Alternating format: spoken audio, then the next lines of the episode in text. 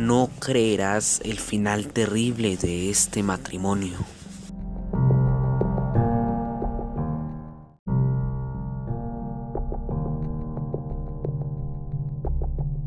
Juan y María eran una pareja joven, pero con muchos problemas, hasta llegar al punto de que no se cruzaban la palabra y solo se veían por la noche al terminar su jornada laboral.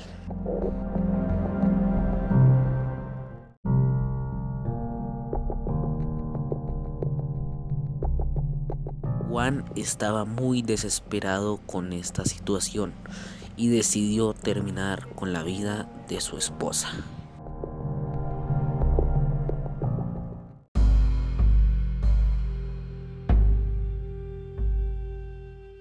Realizó el plan de que la próxima noche cogería un galón de combustible y lo rociaría sobre su esposa y posteriormente le prendería fuego.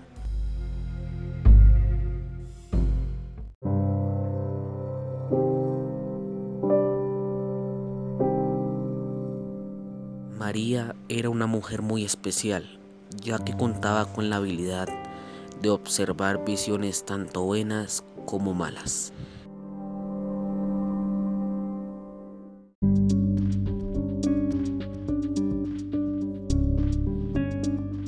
Ese mismo día, María vio en sus visiones un ser con una cara y cuerpo deformados, cargando un hacha en sus manos.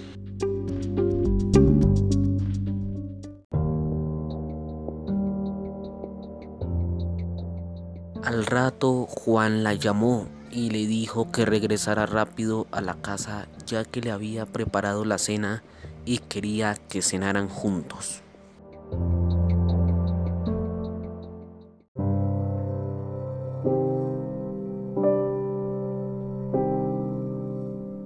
A María se le hizo muy extraño el comportamiento de Juan, ya que la había tratado con mucho cariño, cosa que jamás había hecho.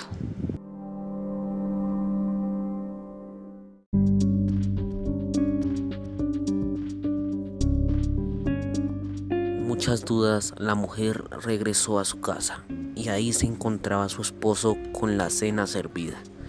Posteriormente María se dedicó a consumirla, pero una sombra que observaba por la ventana le quitó la tranquilidad.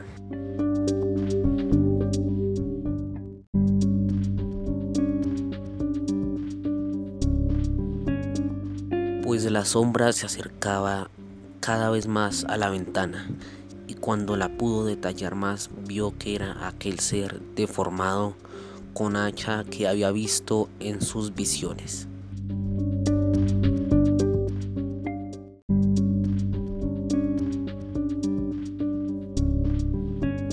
Antes de que la mujer pudiera decir algo, Juan derramó sobre ella el combustible y le prendió fuego.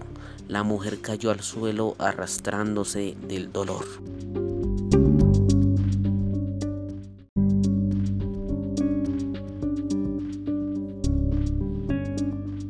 En ese instante aquel ser rompió la ventana con su hacha y entró y descuartizó a Juan en venganza de la mujer.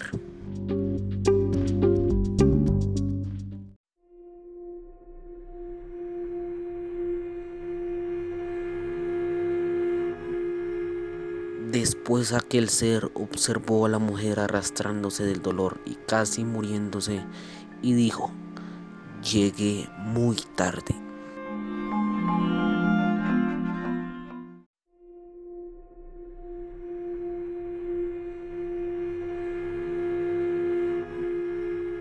La mujer salió de la casa arrastrándose del dolor y en eso se encontró con un hacha y observó por la ventana desde fuera de la casa y se encontraba como si no hubiese pasado nada. Dentro estaba la figura de ella y su esposo totalmente con vida.